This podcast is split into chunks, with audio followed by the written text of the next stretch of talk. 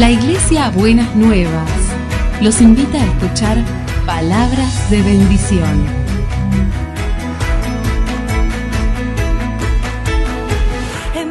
Si desean asistir a nuestras reuniones, los esperamos en Avenida de Lepiane 3925, esquina Subiría, Bajo Flores, Ciudad de Buenos Aires.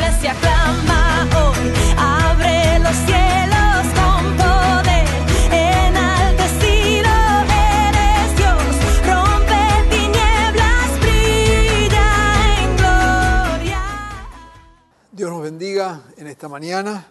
Como siempre decimos, bueno, estar juntos y estar alrededor de nuestra adoración al Señor y ahora juntos alrededor de la palabra. Deseamos y esperamos que el Señor nos esté hablando en este día. Vamos a ir a la palabra del Señor y vamos a leer en Apocalipsis capítulo 2, versículo 1 al 7. Es el mensaje a la iglesia de Éfeso. La palabra del Señor para este día es amor que nos desafía. Dice así el texto, escribe, le dice el Señor a Juan, escribe al ángel de la iglesia de Éfeso. Esto dice el que tiene las siete estrellas en su mano derecha y se pasea en medio de los siete candelabros de oro. Conozco tus obras, tu duro trabajo y tu perseverancia.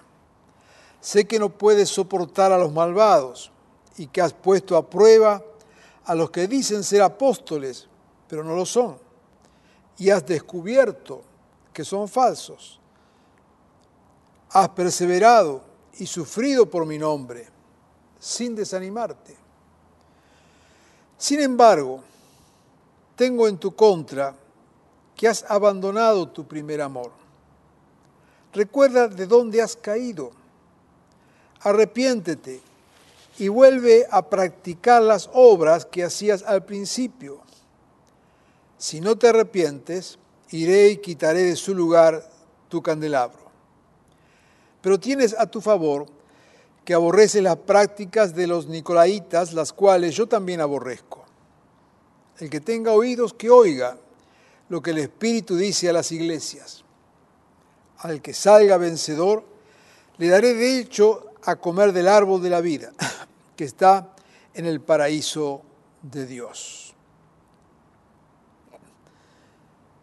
Semana tras semana decimos que somos bien conscientes de los tiempos que estamos viviendo, tiempos de cambios y tiempos de desafío.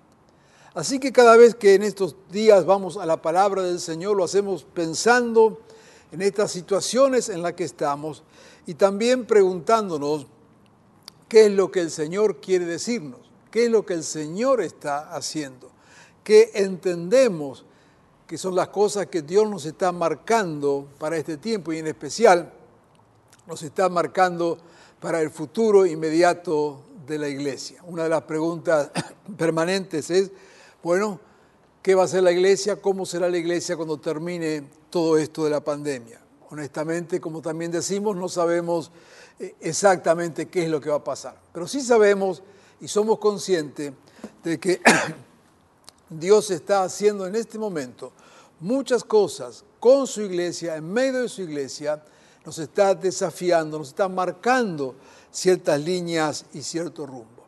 En esta mañana, al venir a la palabra del Señor, lo hacemos en esta exhortación, esta carta que Dios le indica a Juan envíe a la iglesia allí en Éfeso. Éfeso era la ciudad más rica e importante de la región. Tenía el puerto más importante de Asia Menor, de tal manera que por allí entraba todo el comercio, toda la mercadería y el tránsito de personas a todo Asia. Por eso se dirá en algún momento que el Evangelio llegó a toda Asia, justamente estando Pablo predicando allí en Éfeso. Éfeso tenía el templo de la diosa Artemisa o diosa Diana, que era una de las siete maravillas del mundo antiguo. La adoración a esa diosa, el culto a esa diosa, era central no solamente en Éfeso, sino en toda Asia, pero allí estaba radicado su centro. Una ciudad pujante, una ciudad comercial, una ciudad cultural. Una de las calles centrales, su calle central, estaba pavimentada en mármol. Hay un anfiteatro para más de 20.000 personas, no recuerdo bien, creo que algo de 24.000 o algo así. Una biblioteca de dos pisos, muchas obras que mostraban su importancia, su riqueza, su majestuosidad. Alguien dijo que era como hoy compararla con la ciudad de Buenos Aires o Nueva York o Río de Janeiro, ciudades importantes con importante población y a la vez por la influencia que tienen en otros lugares. Así que esto era la ciudad de Éfeso. Y allí a esa ciudad llega el Evangelio.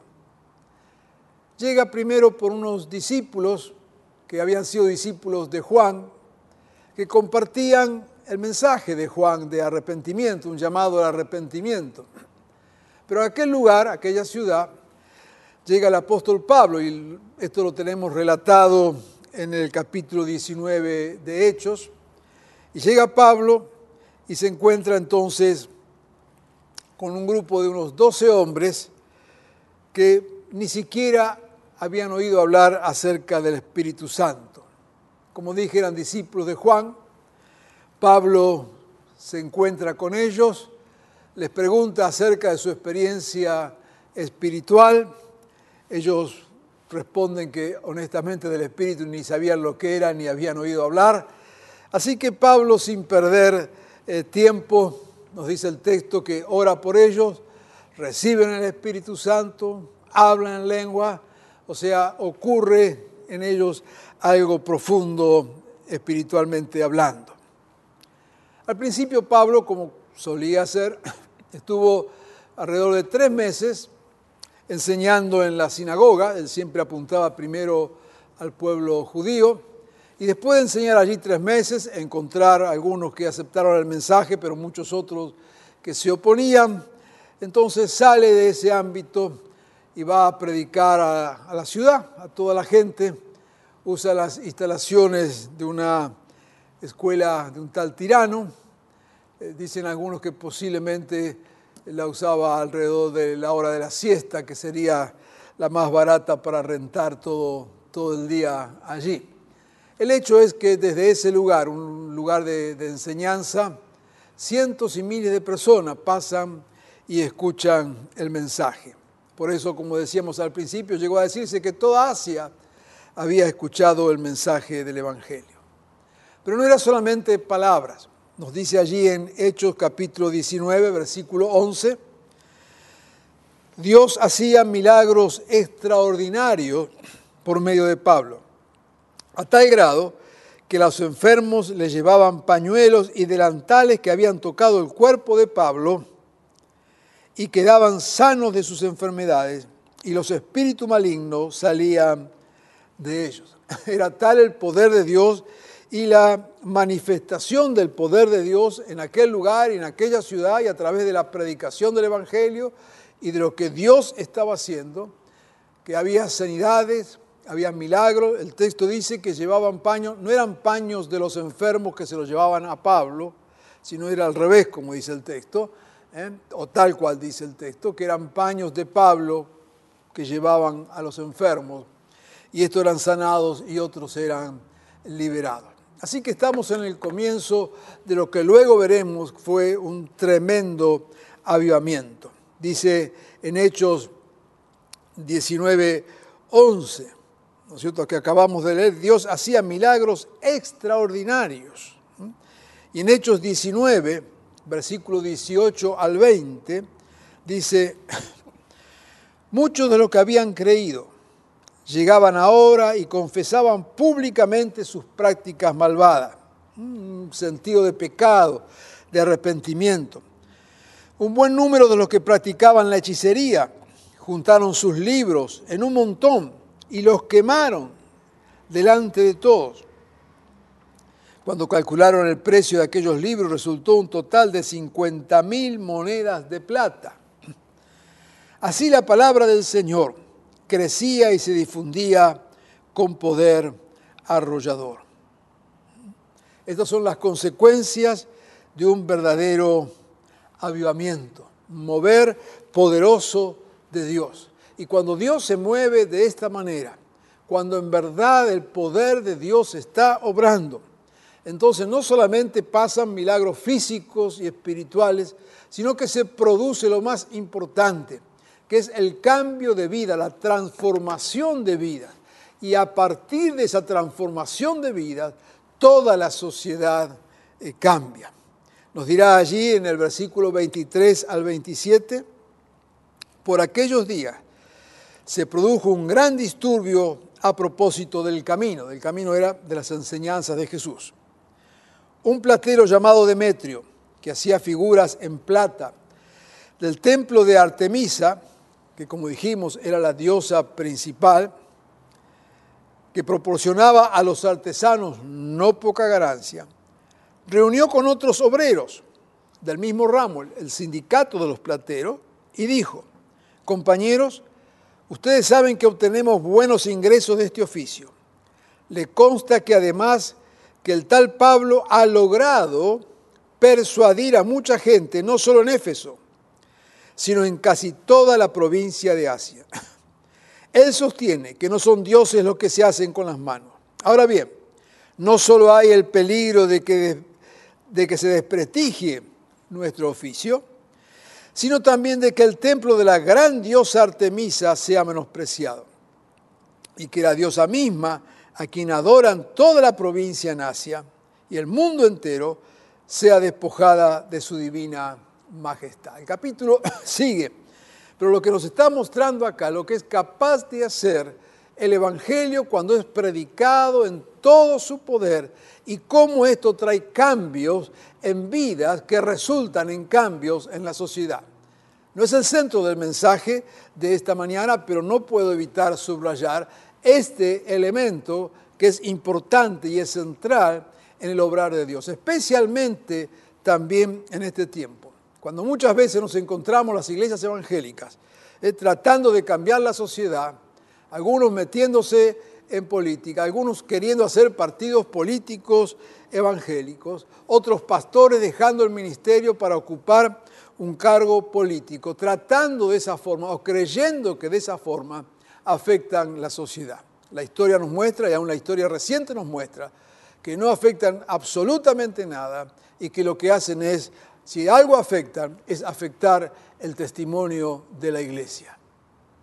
Los cambios no vienen a través de leyes que impongamos. Los cambios vienen a través de personas cambiadas.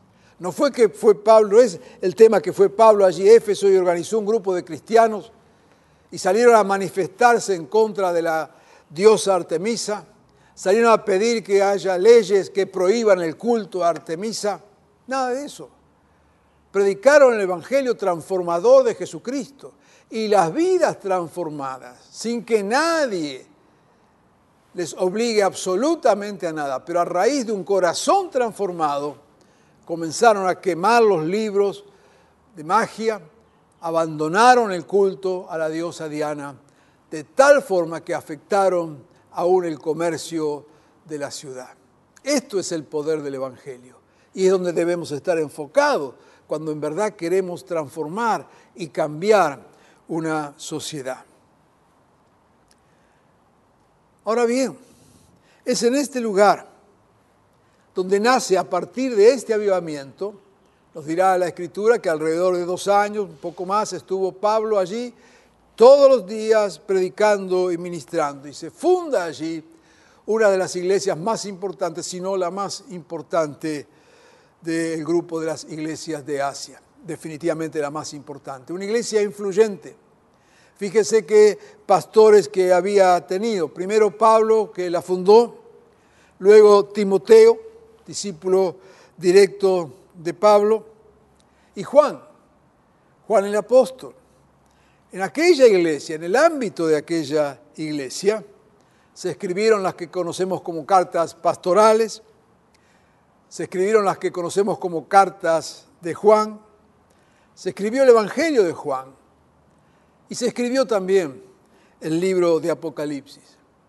Juan fue el último de estos pastores importantes de esa iglesia. Y como alguna vez hemos dicho, también desde este lugar, es seguro que María, la madre de Jesús, era también miembro de esa congregación. Recordemos que Jesús le encarga a Juan cuidar de su madre.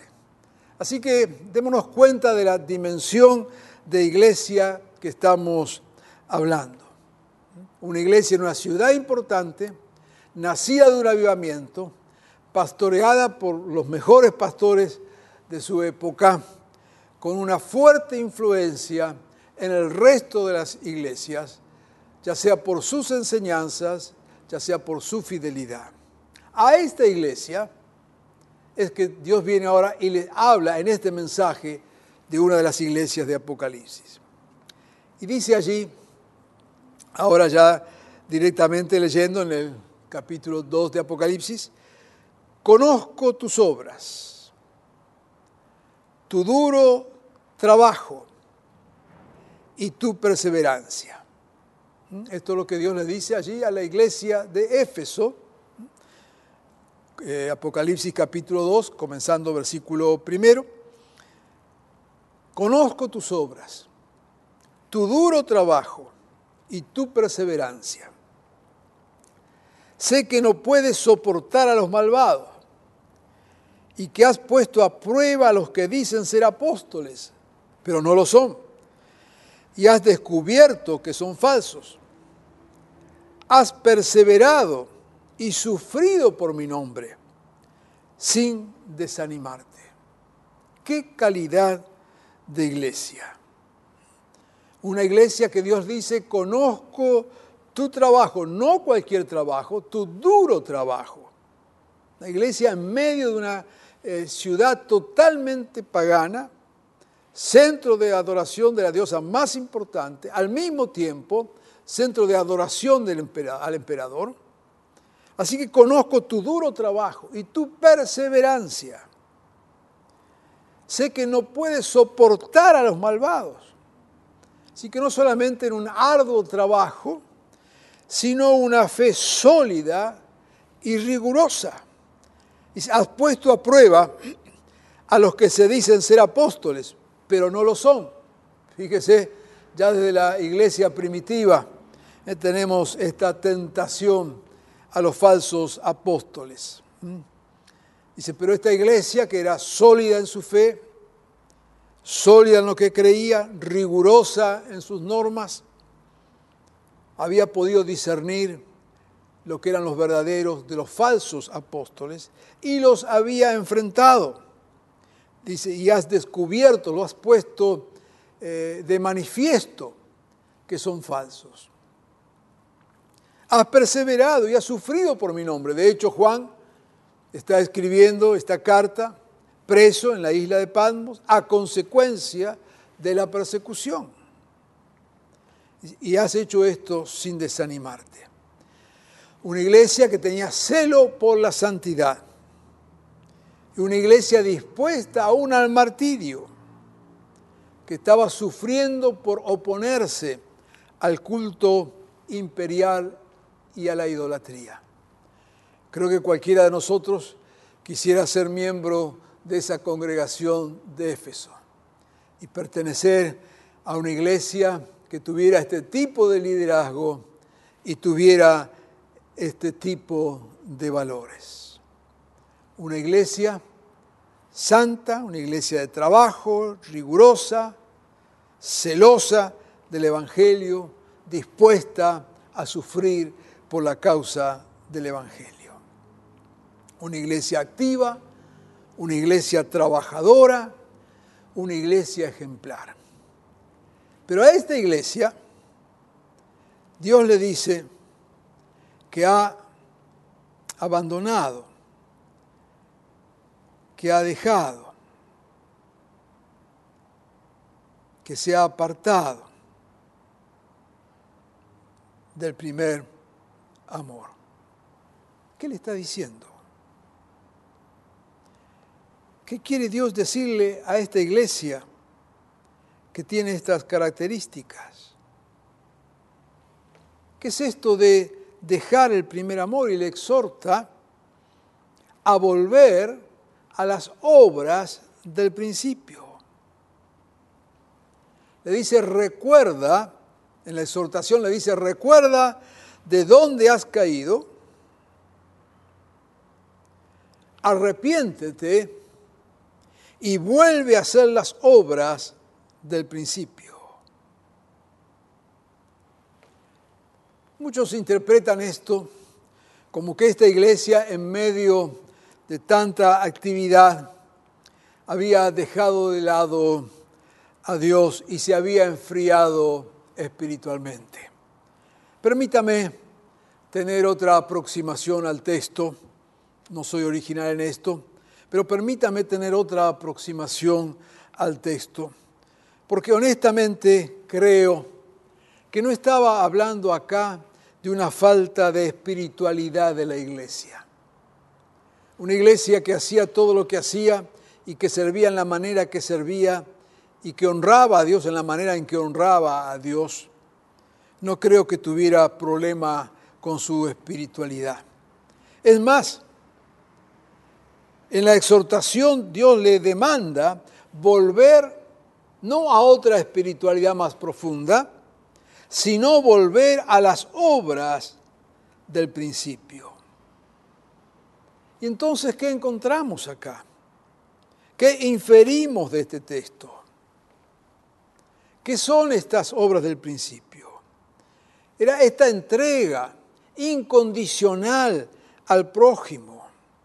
Lo que Dios le está llamando es volver a ese amor al prójimo, de tal manera que su servicio no estuviera solamente centrado, mejor dicho, no estuviera centrado en la misma iglesia, en sus actividades, sino que fuera una mirada hacia afuera de la manera en que fue fundada esa iglesia. En esa entrega incondicional al prójimo. No es un llamado al activismo, sino es un llamado al amor dentro de nuestras actividades. Volver al primer amor, volver al amor primero, significaba amar al prójimo en cada cosa que hacían. Era volver de amar a la iglesia a amar al prójimo. Era volver de amar la perfección a amar al imperfecto.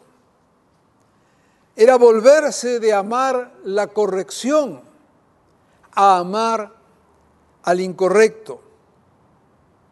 Era volverse de amar la santidad a amar al pecador.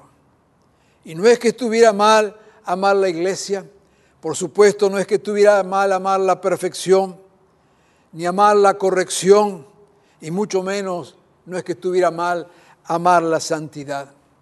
Pero lo que Dios está haciendo, sin desmerecer esto, de ninguna manera, al contrario, Dios lo, lo enfatiza y lo pone como cosas buenas. Pero ese, sin embargo, ese pero nos muestra que el problema está en las prioridades.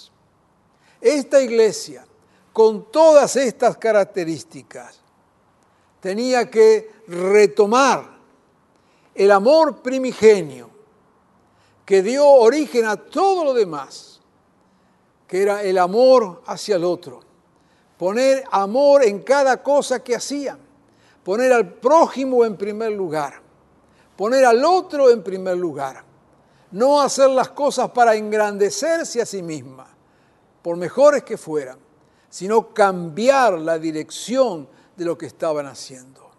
Volver al primer amor significaba entonces volver a un amor genuino en el servicio, donde lo importante es no lo que hacemos, sino a quién servimos.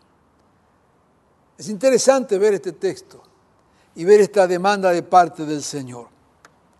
Cuando lo leemos de esta manera recordamos el conocido texto de 1 Corintios capítulo 13.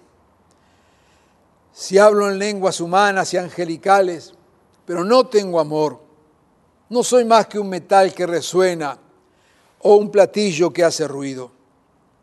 Si tengo el don de profecía y entiendo todos los misterios y poseo todo conocimiento, y si tengo una fe que logra trasladar montañas, pero me falta el amor, no soy nada. Si reparto entre los pobres todo lo que poseo, y si entrego mi cuerpo para que lo consuman las llamas, pero no tengo amor, nada gano con eso.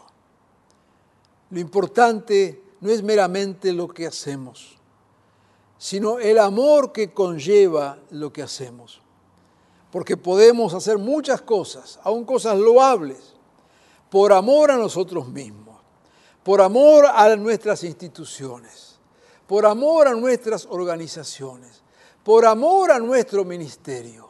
Y aunque sean cosas buenas, están desvirtuadas, porque en el reino el amor siempre es hacia afuera, siempre es hacia el otro. Por eso decíamos, este es un amor que nos desafía.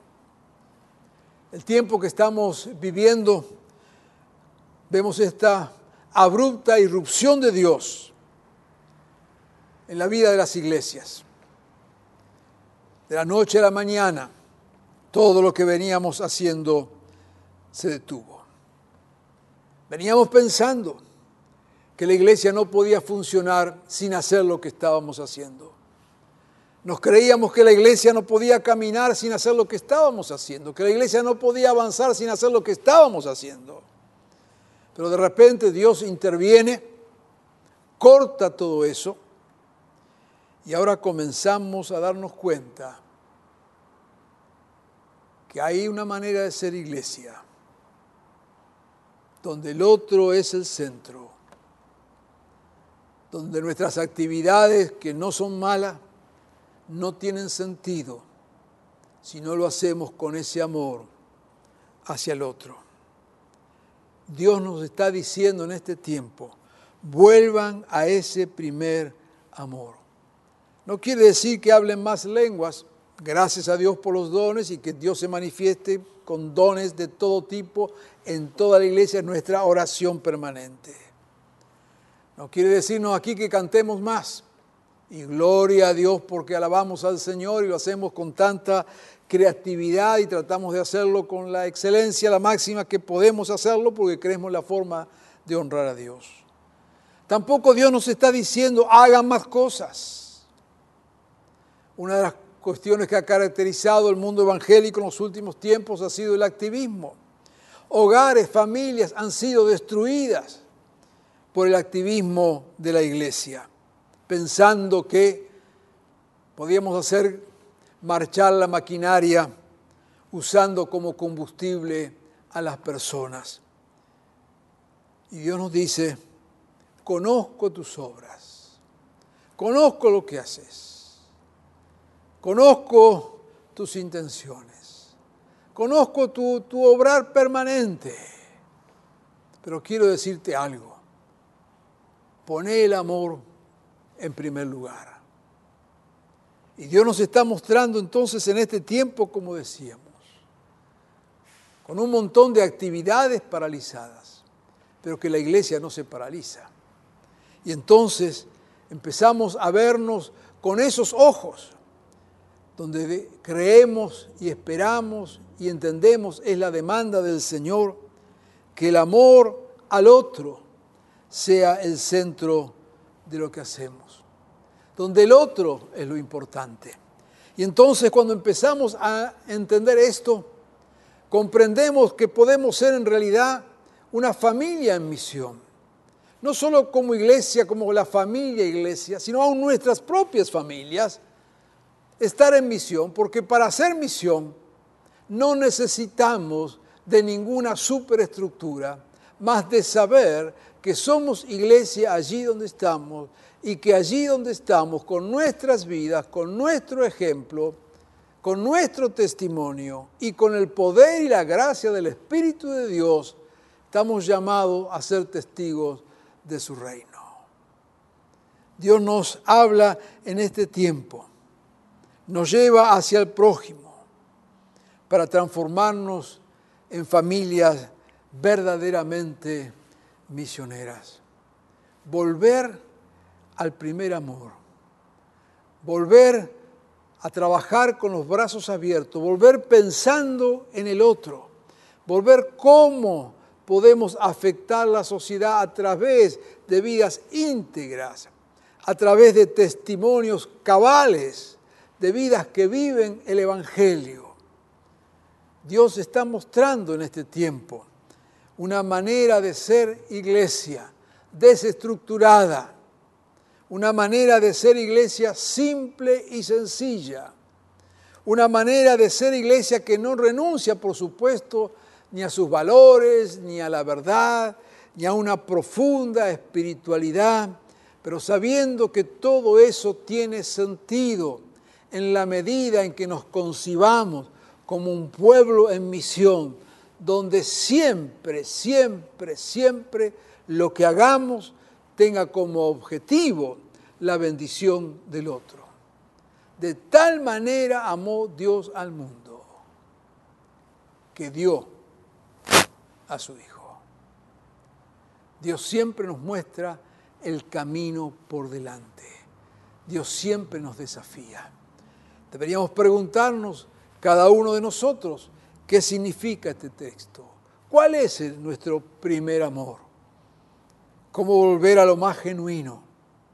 Pero en especial, cómo ser una iglesia de ojos abiertos, de corazones sensibles, tratando de que el reino de los cielos se extienda, siendo instrumentos del reino, instrumentos de bendición. Lo más importante no somos nosotros.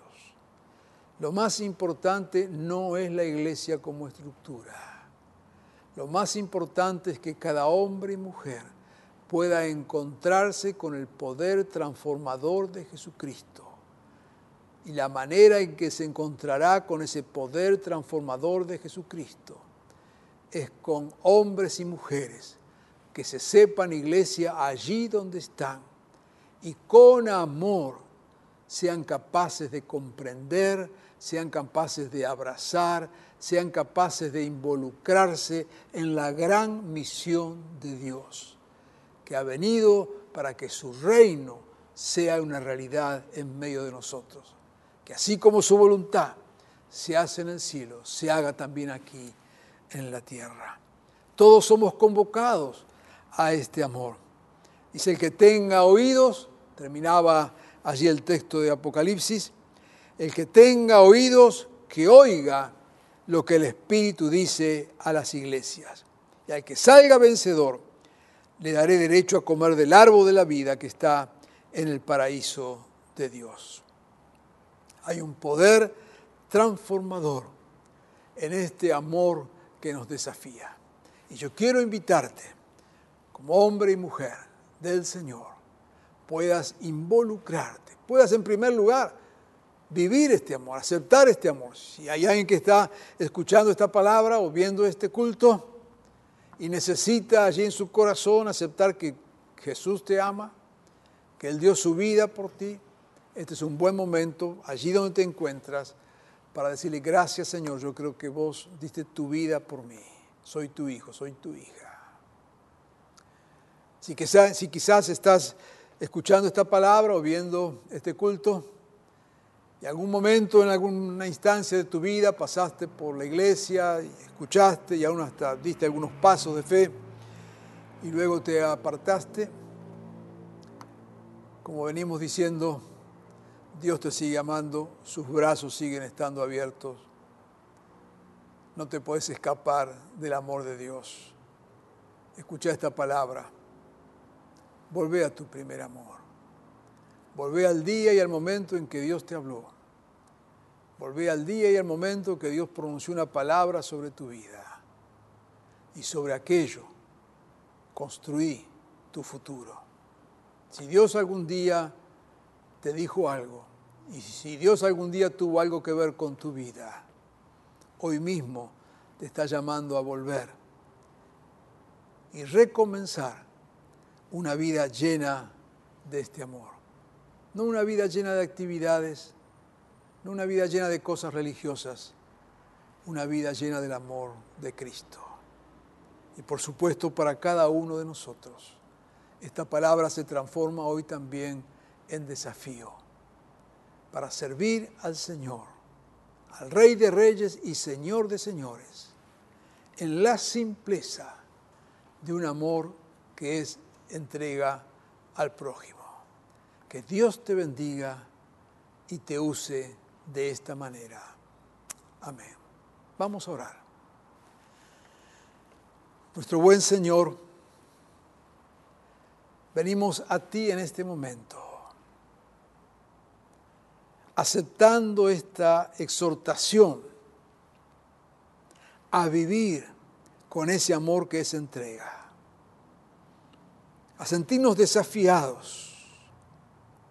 Señor, gracias por los trabajos que nos da, las profesiones que nos da, los lugares donde nos movemos, porque entendemos que son los espacios donde ese amor puede hacerse visible y palpable. Señor, queremos ser este pueblo en misión, esta familia en misión.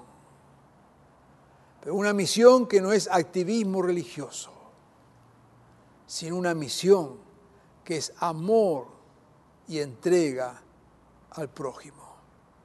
Permite que seamos, Señor, esta iglesia en este tiempo y que aceptemos este desafío y lo vivamos gozosamente, sabiendo, Señor, que habiendo oído tu palabra, escuchado tu palabra, venciendo en tu nombre, estaremos contigo en nuestra vida eterna. Te bendecimos, Señor, en tu nombre. Amén.